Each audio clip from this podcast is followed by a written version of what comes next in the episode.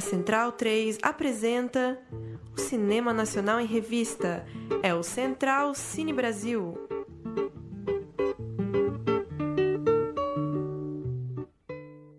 horas da manhã. Você está na companhia de Adroaldo Lopes. Onde quer que você esteja, bom dia!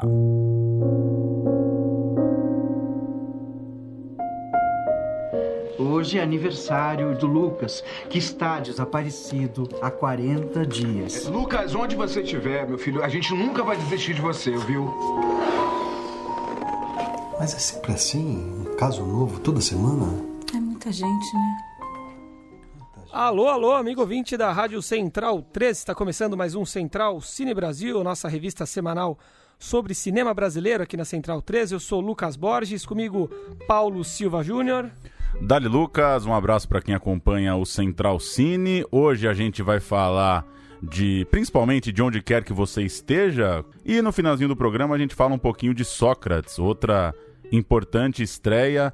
A gente tem uma palavrinha do diretor Alex Morato para contribuir com o nosso debate aqui sobre o filme. É isso aí, começar agradecendo a presença de Bel Bechara e Sandro Serpa, os diretores de onde quer que você esteja. Muito obrigado pela presença. Olá, boa noite.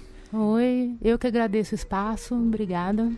Dois diretores de um drama com alguns toques de humor, né? Que, que tem como pano de fundo uma rádio que acaba anunciando a história de, de personagens, de pessoas que somem, né? Que desaparecem da vida de, de seus entes queridos. Eu queria começar perguntando para vocês de onde veio o estalo dessa história? Foi uma notícia de jornal? Foi uma história pessoal? É, como, como vocês criaram é, esse roteiro tão interessante, tão original?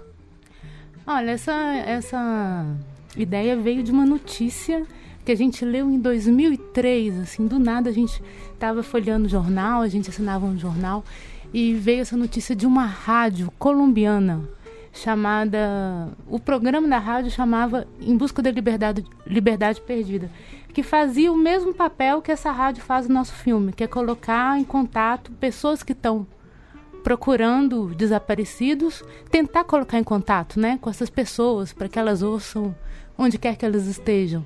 Então as pessoas vão lá nessa rádio e mandam suas. É, primeiro elas fazem descrição do desaparecido, pedindo informações, mas é um vazio tão grande que elas tentam também tentar falar com aquelas pessoas que estão desaparecidas de alguma forma. Então, elas mandam mensagens, cantam parabéns, contam as novidades. É um jeito de preencher aquele vazio que ficou na vida delas. Isso já acontecia de verdade é, nessa rádio da Colômbia. E aí a gente falou assim, nossa, que interessante. E tinha alguns exemplos de algumas historinhas lá. A gente falou, isso, isso aí é dramaticamente muito interessante. Dá pra gente escrever alguma coisa tra transferindo, trazendo para a realidade aqui do Brasil. E aí a gente escreveu, mas aí, primeiro a gente escreveu em forma de curta. E aí nasceu curta, onde quer que você esteja, que foi lançado em 2003, né, Sandro? E nesse curta tem, tinha uma história central, que é a história da Lúcia do Valdir, que também está presente no longa. E em volta dessa história central tinham é, pequenas histórias que não apareciam no curta, mas elas eram ouvidas pelos alto-falantes da rádio. E aí é, a gente trabalhando com os atores e depois, ao longo do tempo, a gente começou a gostar muito daquelas outras histórias também. Falou assim, nossa, a gente podia desenvolver essas histórias e fazer o que com elas? Ah, vamos juntar tudo e fazer um longa. Engraçado é que o, o, o, curta, quando a gente fez, a gente achava que era um filme muito melancólico, né? E a gente mostrava para uma pessoa, duas pessoas, e essa era, assim, era a impressão. E a gente foi com ele pro Festival de Brasília e as pessoas riam muito do curta. A gente falou assim, erramos total. Foi, erramos o tom da coisa, não era isso e tal. Mas aí depois a gente foi percebendo que as pessoas estavam rindo de uma identificação com os personagens, se colocando naquele lugar meio ridículo, meio patético dos personagens e rindo de si próprios, né? E aí quando a gente escreveu e filmou o longo, a gente já, era, já tinha essa consciência e aí tentamos é, usar bastante esse caminho. O humor nunca rindo do outro, né? É sempre uma coisa interna. As pessoas é, empatizam com os personagens e riem no fundo de, do, do próprio ridículo, da existência humana e tal. E, e para trazer esse tom que ele falou assim, a gente mistura várias histórias de tons diferentes. Que o filme, na verdade, é sobre o encontro dessas histórias, sobre as pessoas que estão procurando desaparecidos, mas elas têm, têm histórias mais pesadas, como o filho que desapareceu, mas também tem histórias muito mais leves, assim, uma moça que não sabe onde que está a babá de infância dela e que ela está procurando pessoas que estão ali muito mais para suprir alguma coisa, a própria solidão, do que em função da busca mesmo. Então tem vários layers ali que se intercalam. E aí é, o legal é que essas pessoas convivem na sala de espera da rádio e, e se modificam, e vão interagindo e se modificando. E desde o começo vocês é, já tinham essa ideia de fazer um filme nesse estilo meio mosaico de histórias mesmo? Ou em algum momento vocês pensaram que a história poderia ir mais a fundo, ter um flashback de repente, lembrar, contextualizar melhor a relação entre a pessoa que está lá na rádio e a pessoa que está desaparecida? Como que vocês fizeram, digamos, o fecharam o leque das histórias, deram o tamanho para cada uma? A gente preferiu focar nas pessoas que estão procurando os desaparecidos e não os desaparecidos. Existe apenas um núcleo que a gente mostrou a pessoa que desapareceu, justamente que é para mostrar assim que às vezes a, a que é que ah eu não vou contar porque é spoiler, mas existe apenas um, um, núcleo que a gente mostrou a pessoa que desapareceu, mas os, a gente acha a gente quis contar sobre aquela realidade daquelas pessoas que estão vivendo um luto mal acabado, né? Porque elas não sabem se a pessoa morreu ou não. Então, é, elas ficam completamente paralisadas, mobilizadas por essa busca, não, não resolvem o luto e continuam a própria vida, porque se elas continuarem a própria vida, é como se elas consideraram, tivessem considerando que a pessoa morreu. Então, elas ficam num limbo ali. E a gente achou interessante assim focar na história dessas pessoas. E presente conosco hoje também na mesa, mesa cheia, Juliana Heredia. Muito prazer, Juliana. Primeiro programa que fazemos juntos. Sim, prazer. Cheguei atrasada, causando. Desculpa aí, galera. é, eu assisti o filme e, e assim, eu confesso que eu fiquei super agoniada. Porque a gente, né, vê que, poxa, entes queridos que somem de repente, você não sabe onde tá, o que aconteceu. Então eu fiquei assim, super agoniada, tipo, meu Deus, como que.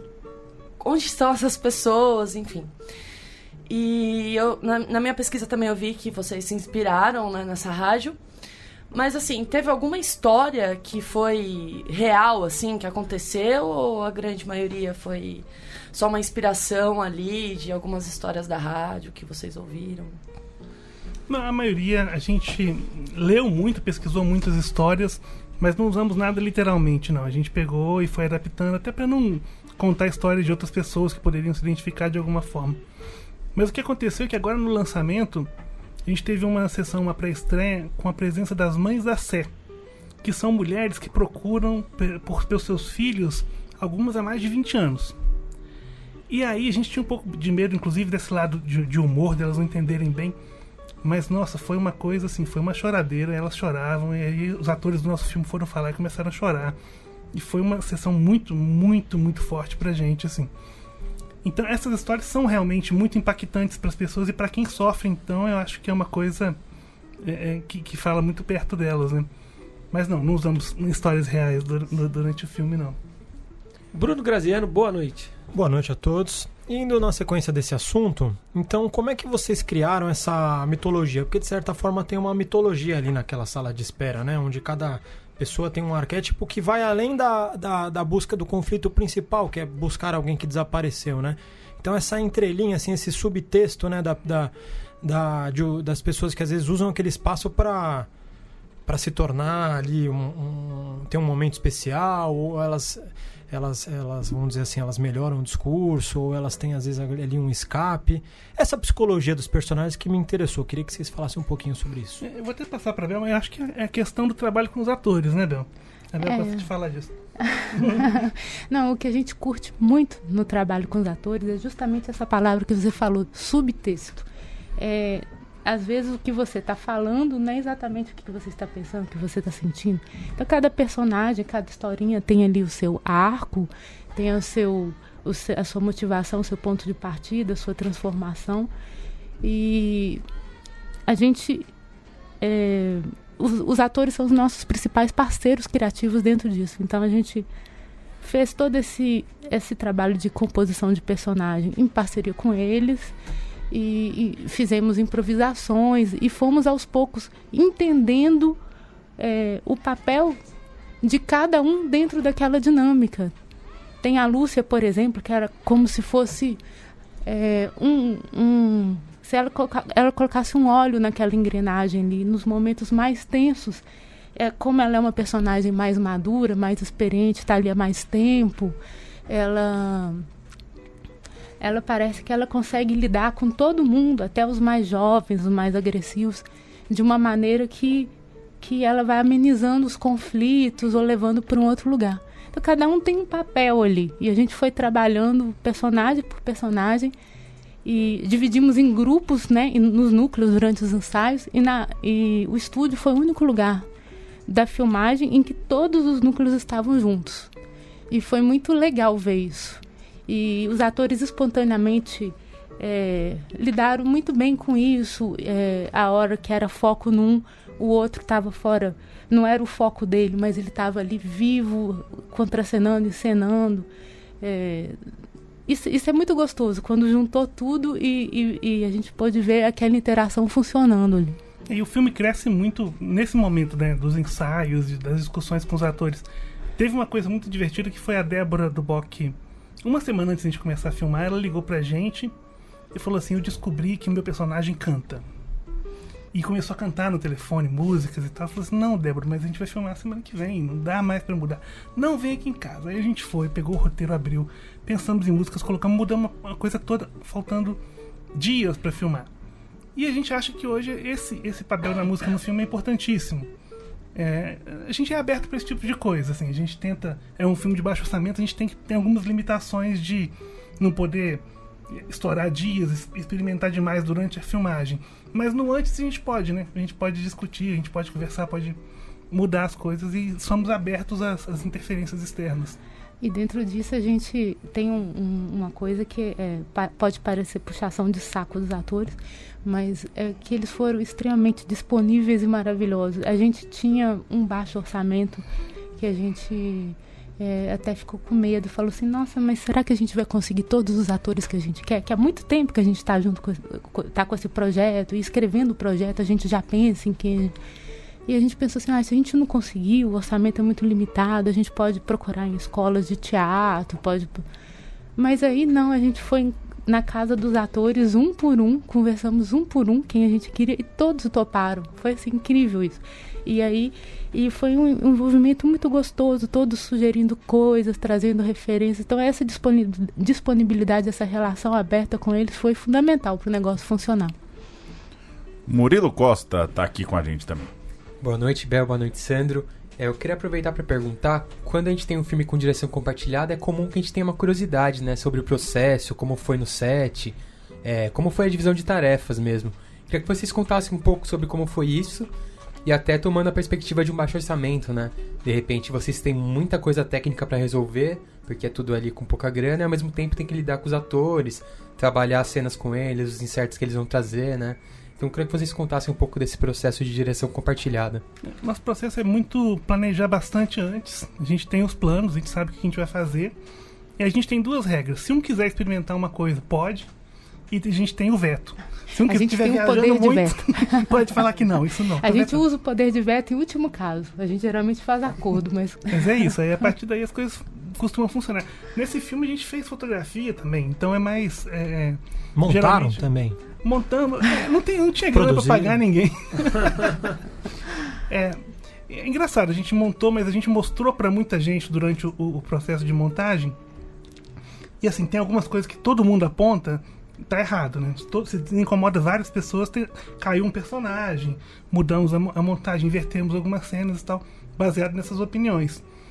É, e e o que mais? Nada. Né? Não, é que foi muito importante pra gente. É fica parecendo que a gente fica muito em si mesmado, assim, na gente, só nós dois, mas a gente teve esse processo de. Primeiro, a coisa de, da parceria com os atores, e também durante a montagem, a gente falou assim: não, a gente precisa de outros olhares, a gente tá muito viciado nisso. E a gente foi mostrando para várias pessoas e a coisa foi se transformando, é isso. E é uma parceria que já tem um certo tempo, né? Esse é, o, é a primeira ficção que vocês, vocês filmam? De longa, né? De longa, A gente sim, tem né? sete curtas em 35mm, mais alguns documentários de, de longa-metragem. É uma parceria e sempre os dois dirigindo, Sempre os dois roteirizando dirigindo. juntos também. Né? A gente, de- desde a faculdade, a gente se conheceu, na verdade, numa TV comunitária, chamava TV Sala de Espera, fazendo vídeo. Antes de namorar, a gente trabalhava. A gente já trabalhava.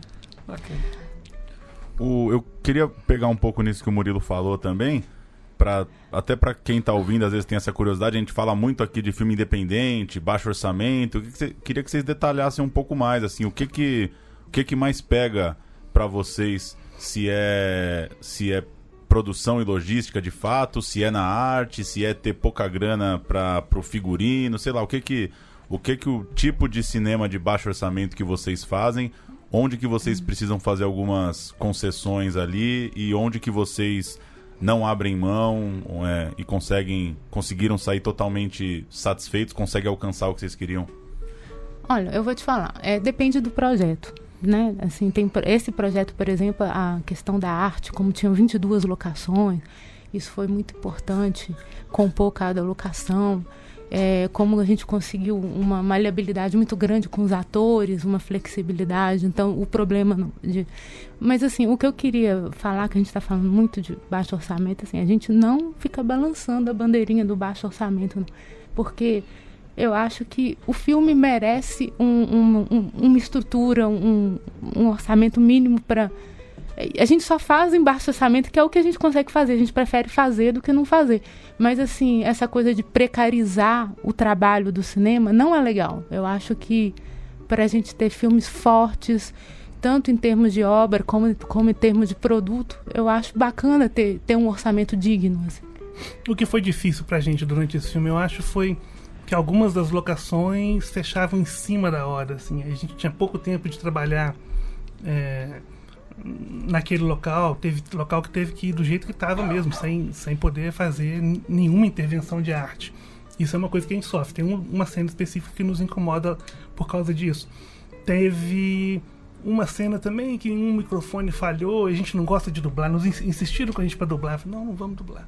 Mas aí ficou lá, tá, um, um dos microfones dos atores com, com pior qualidade, né? Acontecem essas coisas, mas eu acho que é porque não foi um baixo orçamento, foi um super baixo orçamento. Esse filme foi feito com o edital da SP Cine que deu 300 mil reais para um longa. Isso é um décimo de um filme de baixo orçamento. E pensando que foi um filme de 22 locações e 30 atores, aí, É. aí você pensa assim, realmente foi um baixo orçamento. Todo mundo ganhando muito É. pouco, mas porque Porque uma coisa é um projeto. filme assim, todo dentro de uma casa com dois atores, né? É diferente. É um milagre, né? Quantas semanas de filmagem? Quatro. Quatro semanas. E o elenco é, que vocês conseguiram. Vocês já falaram que meio que escolheram a dedo, né? Que não houve nenhuma recusa ou praticamente todas, todas aceitaram de prima. E é um elenco que está muito presente no, no- Não sei se a gente pode chamar de uma cena, mas de um cinema paulista, né? O Leonardo Medeiros, a Gilda No- Nomassi, a Sabrina Greve, a Rita Batata são, são atores que você vê em bastantes filmes produzidos aqui em São Paulo, no, no- no- pelo menos na última década. E vocês são mineiros, né? Como é que vocês entraram nessa cena paulistana e como é que vocês, é, enfim, é, escolhem esse elenco e, são muito cinéfilos? Como é que vocês buscaram esses nomes? A cidade está muito presente, inclusive, né? Com, com, com pontos, né? É. A gente é mineiro, a gente tá aqui desde 99, né? A gente veio fazer um documentário sobre o Walter Franco, que era um que a gente gostava e tal, e ficamos. então a gente conhece bastante já, assim. É engraçado porque tinha um livro do Jorge Furtado lá sobre, sobre roteiro, que ele falava assim, você quer fazer cinema? Vai procurar sua turma. E é justamente o que a gente perde quando a gente muda de cidade, assim, depois da faculdade. Você chega aqui não tem uma turma. Então isso é difícil mesmo no início.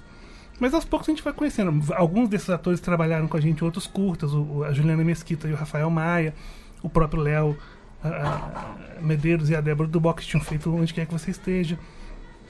E, por exemplo, tem a trilha sonora do Abu, que a gente fez um documentário sobre as mulheres negras. E aí o Maurício Pereira, que é outra mulher negra, canta a canção final. A gente, no fundo, é um filme que junta um pouco de tudo que a gente fez antes. A gente vai pegando os pedacinhos assim e junta. E outros atores que a gente gostava já pelo teatro, de teatro mesmo, né, Bel? Isso, de filmes, de, de teatro. va- Referências É, próximas. A Rita ela faz uma cena no filme, assim, mas tinha que ser ela. A gente tinha visto ela no filme da Caru. Falei, Rita, faz isso pra gente. Ela foi. A gente prefere trabalhar assim do que naquele esquema de teste de seleção. A gente acha muito mais. É, primeiro que teve todo esse processo também que a gente já ia na preparação e na, no desenvolvimento do projeto, a gente já ia imaginando quem a gente queria. Mas o, o teste de seleção é uma coisa muito impessoal, muito é um, é um esquema que não tem a ver com o clima que a gente gosta A gente de gosta de trabalhar. chamar um ator pra um personagem. É. Eu queria que você fizesse isso. Não sei se a gente vai conseguir continuar assim em próximos Sempre, né? projetos, mas assim, é- é- a gente gosta desse, desse processo. assim. Onde quer que você estre- eh, esteja estreia nessa quinta-feira, né, nos, nos cinemas, vocês têm uma noção de números, com que força vai chegar, número de cidades, número de salas pelo Brasil? Acho que são oito cidades, dez salas, on- doze 11, salas. 11 salas. É, não é muito e é, uma, é uma um fim de semana extremamente complicado. Acho que tem oito estreias brasileiras ao mesmo tempo. Foi uma luta pra conseguir essas salinhas aí. É, Mas mas estamos felizes. é, é, pelo menos o filme está chegando às telas, ao cinema, e depois dessa.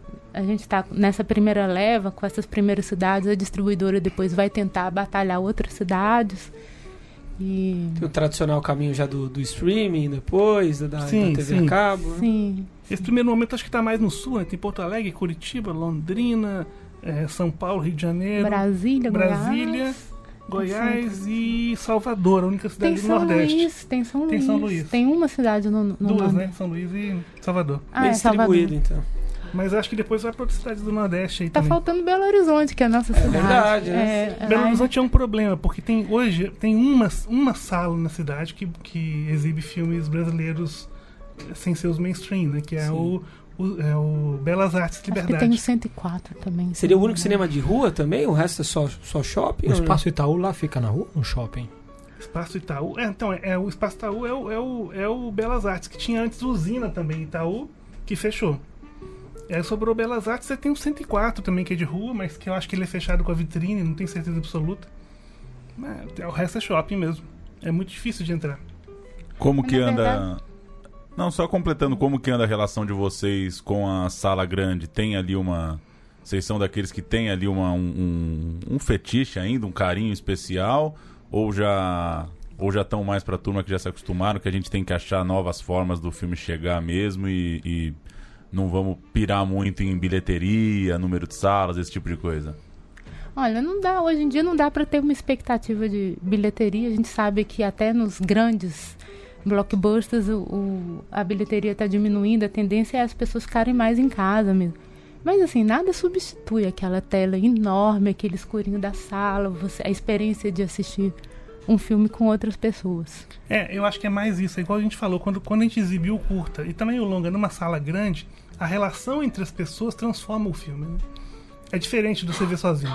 Eu acho que essa que é a coisa. Claro que também você pode enfrentar uma sessão com um monte de gente comendo pipoca e conversando, que estraga o filme. Acontece muito também, né? Mas a magia se, se constrói com essa coletividade, né? É, Com o compartilhamento coletividade. da experiência, né? De preferência se for de coletividade de pessoas que querem ver o filme. Sim, de preferência.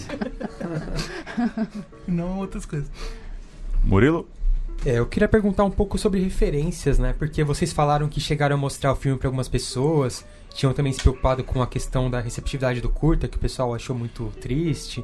E eu também fiquei como a Juliana, fiquei agoniado um pouco no começo ali. Depois o filme vai é, entrando em tons mais leves e abrindo o leque, né? Mas no começo eu tava muito agoniado e eu fiquei curioso por essa questão de referências. Queria saber se vocês viram algumas coisas para tentar buscar essa leveza, essas saídas. E também queria perguntar se vocês já viram uma série que chama The Leftovers. Porque eu achei muito parecido a questão de que lá na verdade é toda uma ficção, né? Meta é, uma porcentagem da po- população da Terra desaparece do nada e as pessoas não conseguem lidar com aquele luto nunca, assim. A série passa quase 10 anos depois, eu acho, que as pessoas desapareceram e tá todo mundo ainda naquele estado de luto, Uhum. de suspensão. Então me trouxe um estalo dessa série, né? Nós somos ruins de série, a gente tá tentando aprender a ver Que série. bom, viu? É. Não, Que mas bom eu fiquei isso. interessadíssima em conhecer isso aí. Vou procurar. É, cara, eu gosto de boa coisas que terminam, né? Elas vão lá, começam e terminam. né? Quando eu pego uma série pra ver, eles vão lá e cancelam. Tava vendo o vinil lá do Scorsese, cancela. Na hora que ia ter o CBGB, cancelam a série. Pô, eu não sei lidar com isso muito bem ainda, não. Mas onde vocês buscam? É Robert Altman? É Hugo Giorgetti? É, Nossa, onde, que, cara. onde que vem, assim? Onde A gente que, vê vezes- tanto filme, a gente vê 300, 400 filmes por ano, né? Mas a gente pode falar algumas referências que a gente É. trabalhou junto com os atores mesmo. Até para personagens, o personagem da, A gente conversou da Sabrina. sobre por Kaurismäki um pouco. É, The É. Match Factory Girl, por exemplo, aquela, o personagem da Sabrina foi muito inspirado naquela mulher solitária e meio desajeitada e surpreendente, né? Que no final do, do, do Kaurismäki é um- há uma grande surpresa e, e a, a Sabrina, até o trabalho corporal dela foi um pouco inspirado naquela, naquela personagem. Tem A o gente- Dardenne, né, que a gente gosta muito também. Não, nesse filme específico, o trabalho de câmera é muito diferente do que os Dardenne fazem, mas a, a- proximidade dos personagens, buscar a, a- a empatia mesmo, eu acho que, que tá ali. No, no- acho que vem talvez dos Dardenne. Teve o Whisky, né? É, tem até um plano do, do whisky que a gente se inspirou Maravilhoso. e fez no. Ah, eu bati aqui. E fez no, no nosso filme aquele plano do, do carro, deles andando de carro e a. Co- Copiamos o Whisky.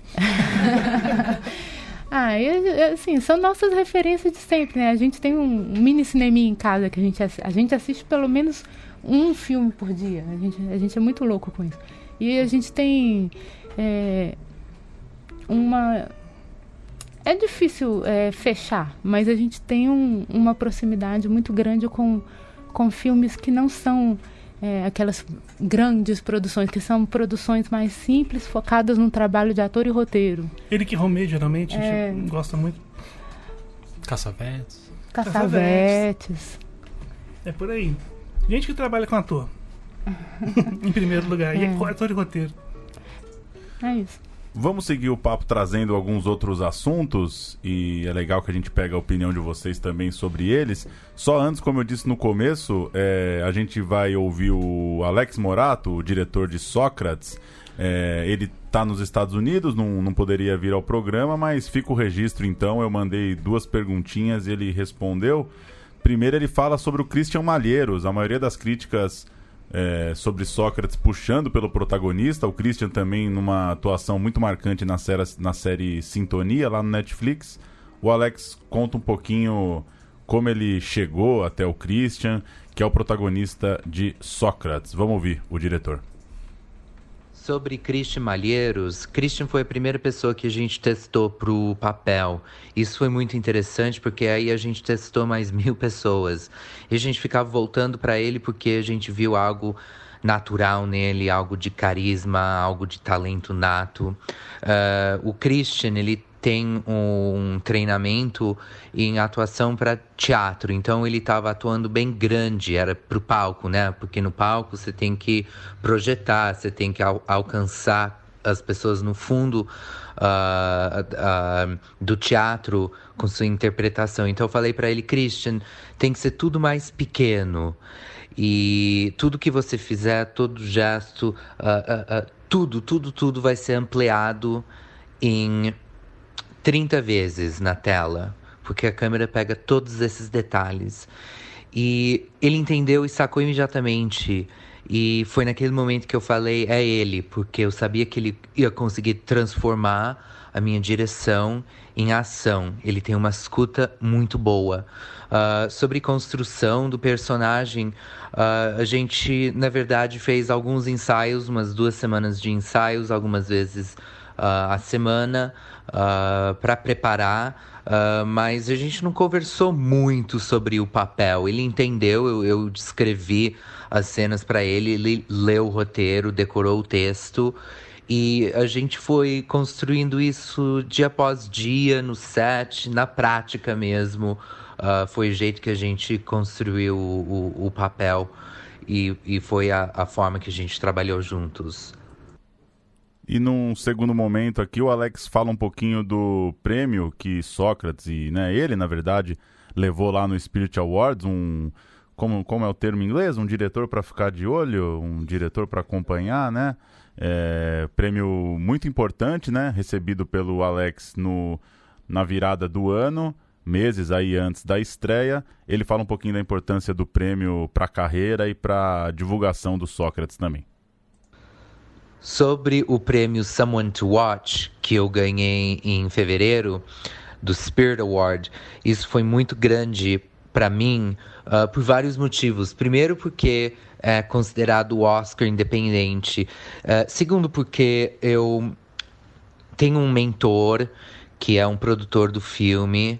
O nome dele é Ramin Barani. Ele é um diretor norte-americano, uh, muito respeitado, muito conhecido. E eu conheci ele quando eu tinha uns 17 anos de idade. Eu era estagiário dele no terceiro longa dele. Aí eu acabei virando assistente dele. E foi nesse período, uns 10 anos atrás, por aí, mais aliás, uh, que ele ganhou o Someone to Watch. Ele ganhou esse mesmo prêmio. E eu lembro que foi sempre um sonho meu de um dia também ganhar esse prêmio.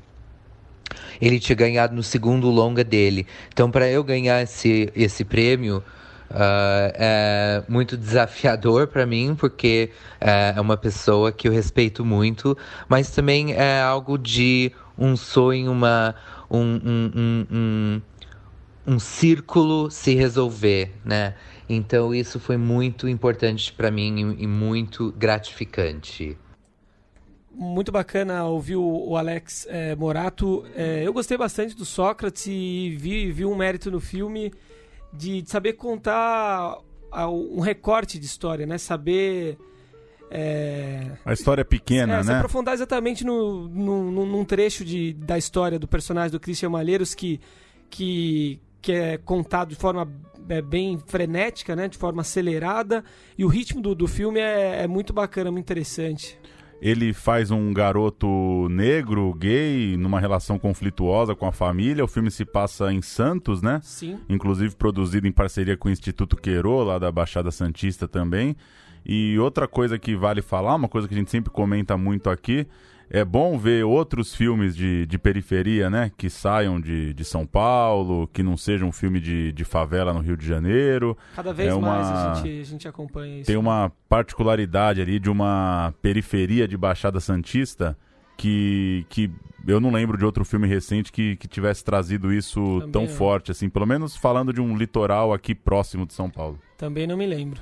Agora o Christian Malheiros, ele, ele tá sendo existe um frenesi, né, em cima dele, né? Assim, acho como já existiu em atores 60, assim como o Irandir Santos, o, o, o João Miguel, Jesuíta o Jesuíta Barbosa, né? Ele tá vindo assim com uma é, é uma coisa interessante que acontece, né, com às vezes com, com algum ator ou com alguma atriz que é é quando todo mundo realmente meio que para, né? Assim, a crítica, os diretores, os, os, o, o, público. É o queridinho do momento. É o queridinho, é uma, é, é, existe né, uma certa faísca, né? Realmente de mostrar, falar, pô, existe, é, é, existe uma coisa diferenciada né, no, no, Christian. E vocês acham que, que o futuro é promissor mesmo? Ah, eu acho. Inclusive, vou confessar que eu fui ver o Sócrates por causa dele. Eu também, muito por Porque ele. Porque eu vi o Sintonia e aí numa entrevista, né, com ele, com o elenco ele falou do próximo trabalho. Eu falei, poxa, legal, vou querer conferir, assim. E eu tive essa mesma sensação. Assim, gente, eu cheguei atrasada. Porque eu não estava foi tanto, na... não, viu? Porque eu tava na sessão. não deu pra ir mais cedo. Então, assim, eu tô com, com o filme assim, ó, fresquinho na minha cabeça. Mas eu tive essa sensação, assim, eu saí do cinema, eu tava andando ali, Augusta, e falei, nossa, meu, um filme de Santos, eu tenho bastante amigos, né, de Santos. E, e é diferente isso, né? Você vê a periferia de um de um outro lugar que não, que não seja, digamos assim, um Rio e tal. Eu. Ai, mas assim, eu tô com aquela sensação do filme de que, poxa, a vida é meio bem merda, assim, sabe? É, é pesado, né? E, enfim, tem. E tem uma cena lá que. Uou! Que, né? Ufa, tinha uma cena. Tem uma cena de pegação. Gente, né? Muito bem feita. Né? Muito, muito bem feita. Assim, eu até dei uma banada ali e tal, mas Aí, mas aí depois o resto eu falei, gente, é. é enfim, é, é complicado. Não, não sei, Sim. eu não sei agora me expressar, assim, porque. É cinema. É, eu saí assim, caramba, meu, que. Nossa, enfim. Inclusive, você, você perguntou da, sobre o potencial do Christian, né? Um, um, jovem, muito jovem, de periferia e tal. A gente vê ele fazendo o papel do Sintonia do chefe do tráfico ali. Parece que perguntaram para ele, né, a respeito das cenas de pegação, as cenas é, entre homens, foi muito difícil fazer aquilo. Ele respondeu que difícil é, é tomar enquadro e viver com medo da polícia todos ah, os dias, que isso aí era, era facinho, né? Sim. Mostrou tá com... maturidade, garoto. Já tá com media trainer. Boa lembrança, ótimas cenas de amassos, né? No Sócrates. Dá um giro aqui pelo que tá rolando. Ah, você vai completar, Só ia comentar que Desculpa. uma coisa muito legal do Sócrates, eu nem vi o filme, né? Meu comentário é mais genérico. Ah, então você quer comentar, entendi. É porque o filme ele é feito pelo Instituto Queiro, né? Com a parceria do Instituto Queiro, que é um negócio que começou mais de 10 anos atrás com um filme. Simplesmente foram fazer lá, que chamava Queiro. Eles fizeram um teste de elenco e, ao invés de simplesmente acabar com aquilo, eles deram continuidade, né? O que é muito interessante. Que é uma coisa que a galera acusa a Cidade de Deus de não ter feito, por exemplo. E não que seja o papel do filme, né? Mas o Queiro fez isso. Ele fe- fez uma seleção de atores. Depois ele pegou todo mundo que participou e criou um grupo de teatro, um grupo, um grupo ali de criação de atores de cinema. Então ele desenvolveu a comunidade mesmo. Ele não só usou e foi embora. Só fazendo advogado do diabo Cidade de Deus, o nosso morro também continuou, né? Lá no Rio.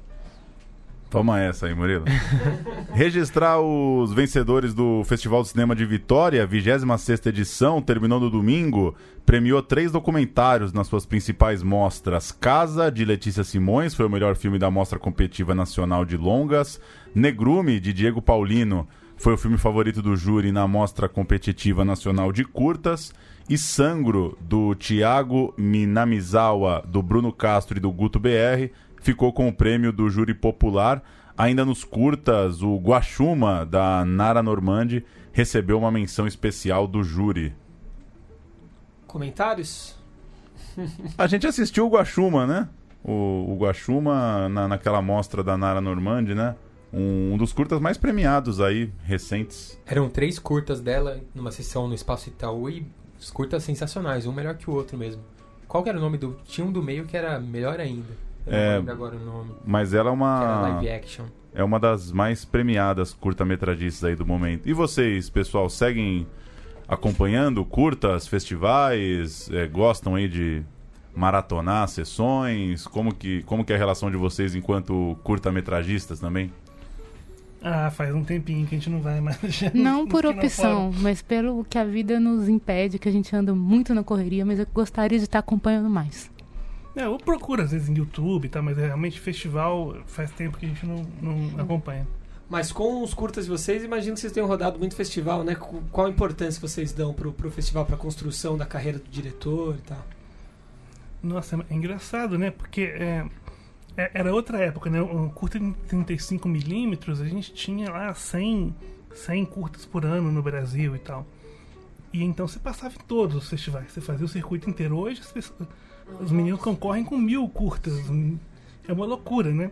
E dependendo do festival, dependendo do festival até mais. É, ah, o número de inscrições e tal, tanto é que para as pessoas ali que vão avaliar, né, para fazer a curadoria de quem vai entrar e tal, é uma loucura assim, porque é muito, muita, mu- muito curta mesmo. É difícil até de entrar, né? Eu acho que você tem que estar realmente no meio ali para acompanhar. A gente, a gente vê coisas que chegam até a gente. Realmente não vamos procurar mais como a gente via antigamente, né? E, e a dica é que o curta de vocês, do, né, que Uhum. tá no po- Porta Curtas, certo? No, no site. Tem no nosso Vimeo também, tem todos os curtas lá. Ah, que deu legal. origem aonde quer que. Sim, sim. Com os mesmos atores. É, e assim, é 15 anos incrível, mais novos. Porque assim, eu assisti o filme e tal, longo e tal, enfim, aí eu fui procurar, eu falei, nossa, mas tem um, tem um curta aqui. E aí eu fui ver e é muito legal ver os atores assim, mais jovens, mais magros, assim, né? Aquela coisa toda assim. É quase um boyhood. é, não vejam antes, não, porque é spoiler. É, É, não, é, sim, melhor- sim, sim, é. sim. Mas, Voltando. Pois não. Sandra? Vamos lá? Não? Não, pode falar. Eu ia passar para outra notícia aqui, a gente pode voltar a falar de, de curtas daqui a pouquinho, mas voltando brevemente ao mundo dos longas, no último sábado lá em Portugal, o filme Greta com Marco Nanini, segundo, segundo notícias em, em gloriosa atuação, vamos ver em breve, recebeu uma menção especial do Festival Queer Lisboa, dedicado ao cinema LGBT, e ao justificar a honraria, o júri da mostra competitiva de longas destacou a experiência cinematográfica penetrante a partir das margens da sociedade, onde personagens fortes se unem, criando uma rede de desejos e suporte. É, o filme foi premiado também no, no Cine Ceará desse, desse ano, né? E estreia na semana que vem nos cinemas. Não foi o próprio Greta que, que teve dificuldades para né, Isso. Para participar do, do festival, para viajar pro, pro festival, cortaram. cortaram Foi um dos filmes hora, né? que. Isso, foi um dos filmes que teve a verba cancelada, os 4 mil e tanto, né? 4 mil reais, 4.600 para viajar pro festival. E o que mais chamou a atenção da equipe do Greta, e também era o Greta e o Negrume, né? Que a gente Eram acabou de dois, falar, é. que venceu lá os- o festival em Vitória, também foi pro Queer Lisboa. O que mais chamou a atenção deles é que eram apoios já publicados no Diário Oficial da União, diferente de alguns em que é, o governo justificou como um corte geral, que, que, essa, que essa promoção de filmes do exterior ia ser cortada. né? Pois é, o, a- Agora eu queria. O- não, só, só completar, semana que vem a gente fala mais do Greta, tem a entrevista com, com o diretor Armando Praça. Eu queria aproveitar, prometo que não vou me alongar com, com, com temas políticos. Hoje não, hoje não. Mas queria perguntar aqui para Bel e para o Sandro, que realizaram um filme com 300 mil, que para quem não tem a magnitude é uma coisa realmente muito difícil. É, em tempos de ansiedade e de não garantia de orçamentos para os próximos anos, como é que vocês vão financiar os próximos projetos aí? Tem o crowdfunding que está começando a pegar na moda, tem a, a chance de, de conseguir as grandes majors do VOD, fazer filmes diretos para locação. É, vaquinha, como é que vocês vão? Engraçado é que a gente acabou de voltar de Belo Horizonte, do Cinemundi lá, que é um evento que se apresenta os seus projetos de próximo filme para coprodutores estrangeiros, né? E a gente conseguiu algumas boas respostas. Tem um cara da França querendo colocar grana no filme e tal. Mas aí ele pergunta: a parte brasileira, vocês conseguem quanto? E em quanto tempo, né? A gente não tem essa resposta mais.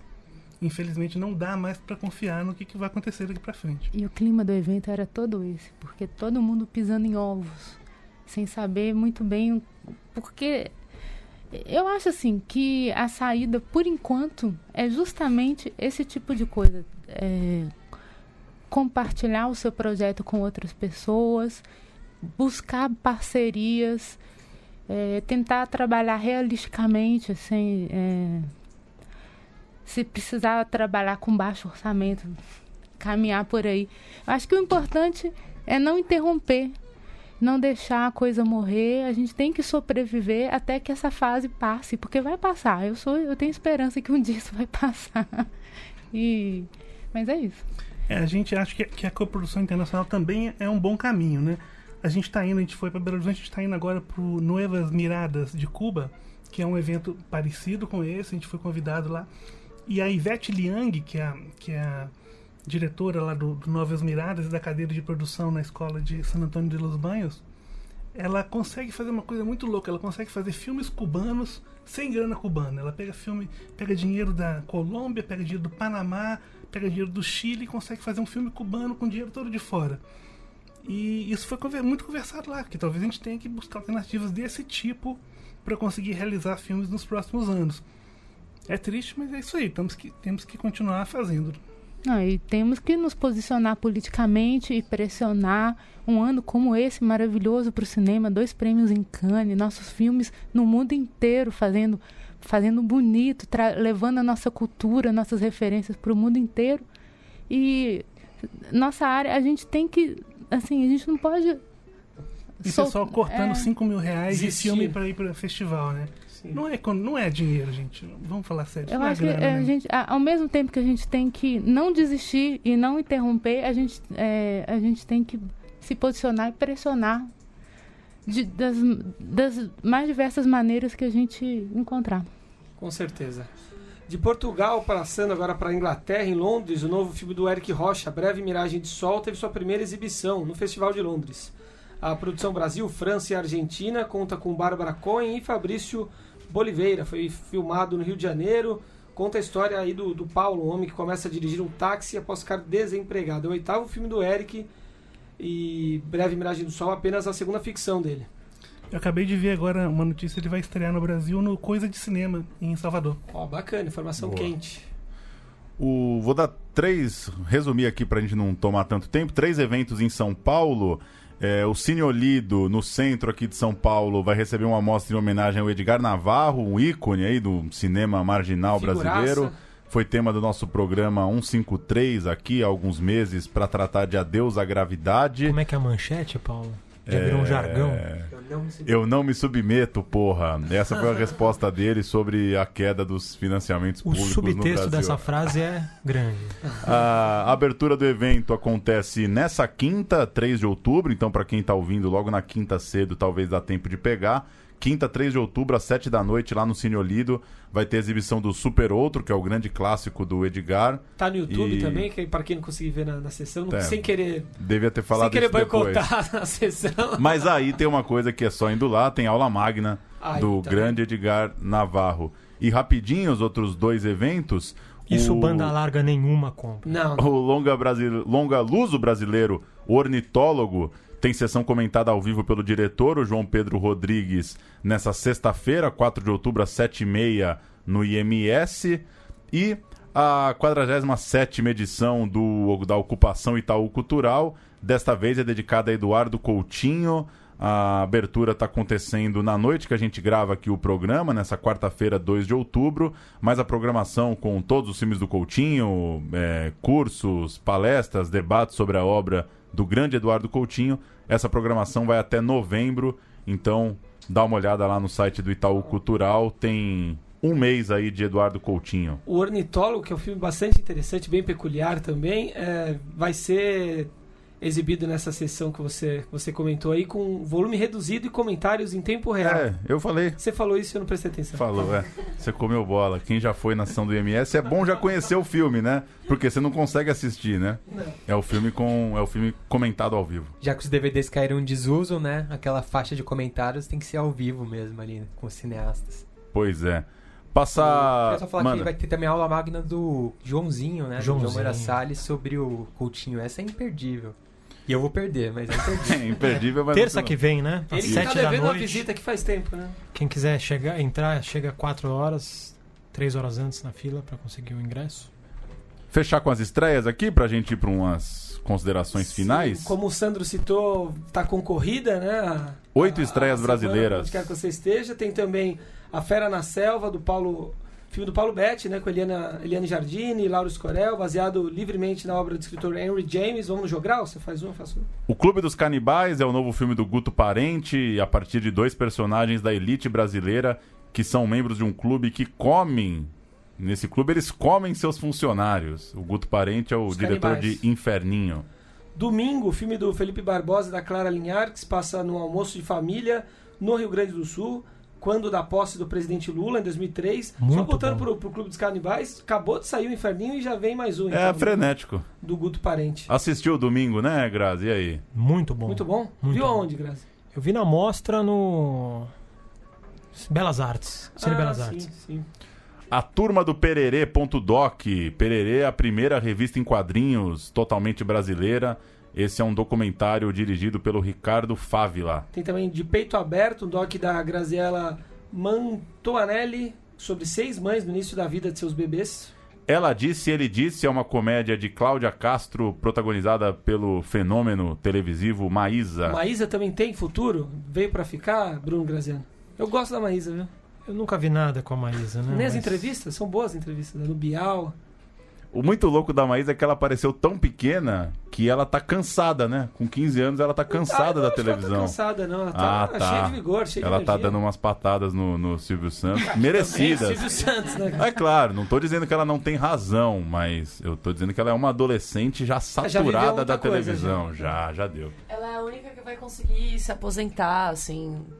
né? Pelo INSS. É, começou o quê? Com 3 anos, 4 anos de idade. Provavelmente. Paulo de Tarso, a história do cristianismo primitivo, belo título. O drama biográfico de André Marouço com Alexandre Galves e Caio Blá.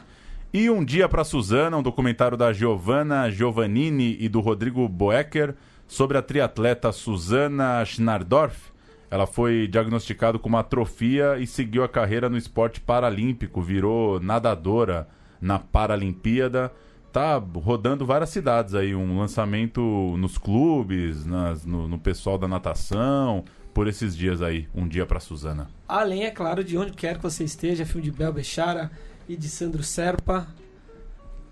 11 Nosso cidades. destaque da semana. 11 cidades? 8 cidades, né? Você já Oito falou? cidades. 11 cidades. cidades. Não, 8 cidades, 11 E 11 salas. salas de cinema Brasil afora. E falando dessas estreias todas, quais são os filmes brasileiros recentes aí que vocês curtiram? Quem que é a galera que vocês têm curtido os filmes ou os títulos que mais chamaram a atenção aí nos últimos dois, três, quatro anos?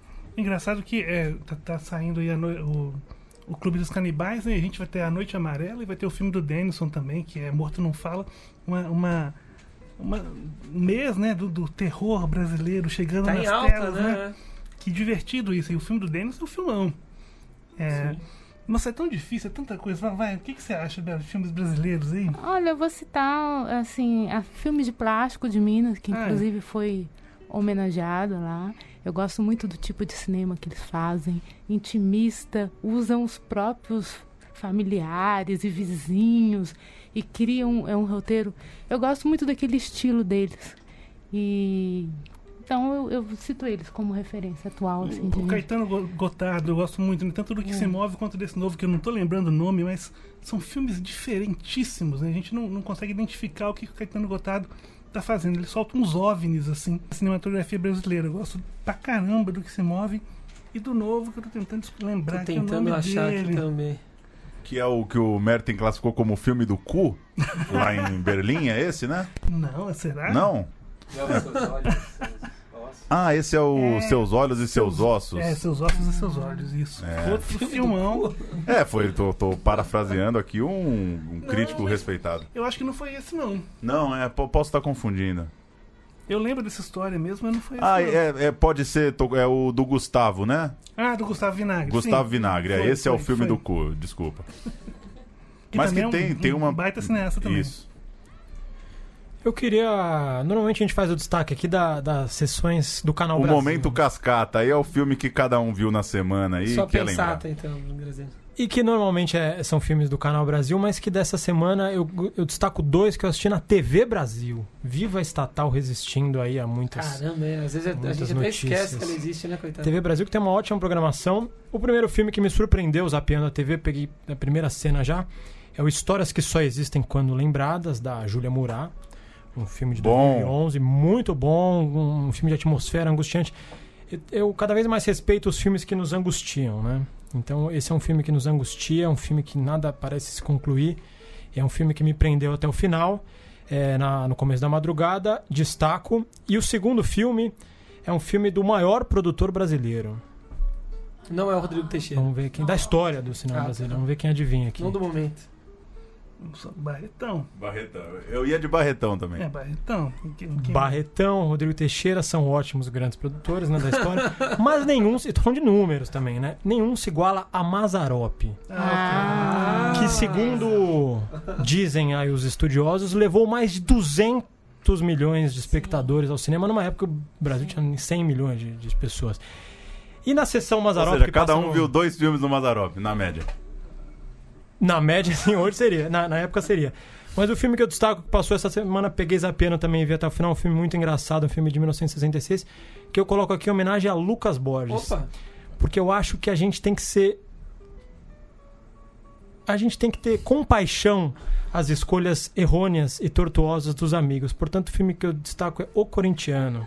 É, sim, tem Grande esse comédia grande do clássico, Mazzaropi. né? Corinthians que está ganhando nesse momento da Chapecoense. Eu vou para Portugal ficar três semanas fora do Central Cine Brasil, então eu vou destacar um português que, que eu demorei para assistir, que é As Mil e Uma Noites, do Miguel Gomes. Uma loucura muito boa. Isso é né? uma loucura, hein? Uma loucura muito boa. Tem galo falante, né? Tem criança. Esse eu perdi uma madrugada da minha vida, ou ganhei, né? Ganhou. Depende do ponto de vista, vendo os dois na sequência. Você viu, né? Vi, da 1 às 5 da manhã. Sim. Sensacional. E o momento cascatinha meu, então eu vou para um clichêzão. Ontem começou a mostra Fernanda Montenegro, né, no Canal Brasil, com, com Central do Brasil. Ótimo revê-lo no tempo da TV, né?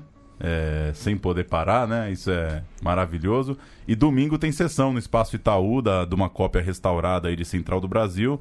Quem acompanha aí o Canal Brasil, todos os filmes vão ser exibidos nesse mês de outubro, que a Fernandona faz 90 anos. Vocês já viram o, o Vida Invisível? Alguém viu aí? Ainda, Ainda não. É, tem uma cena da Vocês Fernanda... já assistiram? Sim, assistimos, passou E em- aí? no Cine Era esse que eu ia destacar, inclusive. É sensacional. e tem uma cena da Fernanda que eu achei muito, muito, muito bacana, ela recebendo cartas. E as cartas são com aquele mesmo o envelope com aquele verde e amarelo do cantinho que tinha no Central do Brasil, as cartas que ela mandava. Então, cara, entre as, entre as cartas da Fernanda Montenegro no Central e as cartas dela no Vida Invisível, cabe o cinema brasileiro inteirinho da retomada. É uma Legal. coisa Que lindo, né? muito bonita. A gente Belo a gente vê elo, né? Tá explicada a escolha pro Oscar. Eu, depois dessa cena, eu teria escolhido também. Fernanda Montenegro que deveria viver 120 anos, né? Quem sabe? É, para quem pretende ver a aula magna do João Moreira Salles falando sobre o Coutinho, eu recomendo Últimas Conversas. É um filme já antigo, né, 2015, mas que é um filme que o Coutinho filmou, não soube editar, não soube chegar no fim, não estava gostando, e o Moreira Salles pegou e terminou. Então é muito legal ver um outro diretor consagrado de documentário se debruçando sobre a obra de alguém que ele admira e gosta e acompanha, e terminando ali um filme e dando suas impressões. Eu achei espetacular e acho que vale a pena pra entrar no clima ali da conversa dos dois. Muito obrigado. Mais uma? Mais uma cascatinha sua? Não, desistiu da O Graziano passa a quarta-feira inteira pensando o filme brasileiro que ele vai falar. ser muito né? ousado E aí esse final passa rápido, né? Não dá tempo de lembrar de tudo. Mas Qual é o conceito de cascatinha? Cascata é uma besteira, né? É uma besteira. é uma be... no, paia. no- no jargão Uma jornalístico é quando você não tem mais nada ali, né? Arruma uma cascata aí. É esse momento meio dica, meio papo furado. Papo A furado. minha cascata final é de que Vai, estamos aqui tomou coragem. com realizadores que fizeram um filme com a coisa mais importante que tem no mundo, que é a amizade. Porque se a indústria tá capenga, a gente às vezes não tem controle disso, mas o cinema é um, é um, é um lugar para se, se ter como como alcance máximo e a todo instante a amizade, um filme de amizade, filme entre amigos. Tá boa, Isso não boa pode nunca cascatinha, ser uma perdido. bonita cascatinha. Essa é a definição da cascatinha. É tipo isso. E a Ju se, se, se animou, quer fazer mais um comentário. Eu quero mandar um beijo, pode? Ah, pode sim, pra sua mãe, pra quem? Eu quero mandar um beijo pra Sandra Tiemi, porque foi ela que me apresentou o Central Cine, Ah, foi ela que me apresentou o Murilo, e sem ela eu não estaria aqui. É a amizade. Sim. E muito obrigado, Bel, Sandro, que graças a uma amizade que nasceu há muito tempo, estão construindo aí uma bela filmografia. Parabéns pelo onde quer que você esteja. Muita sorte com o filme. Obrigada, obrigada pelo espaço. Muito gostoso o cli- o clima de vocês aqui. Vou baixar todos os podcasts. Isso aí, recomendo, recomendo pra muita gente. Valeu, pessoal. Um abraço a todos.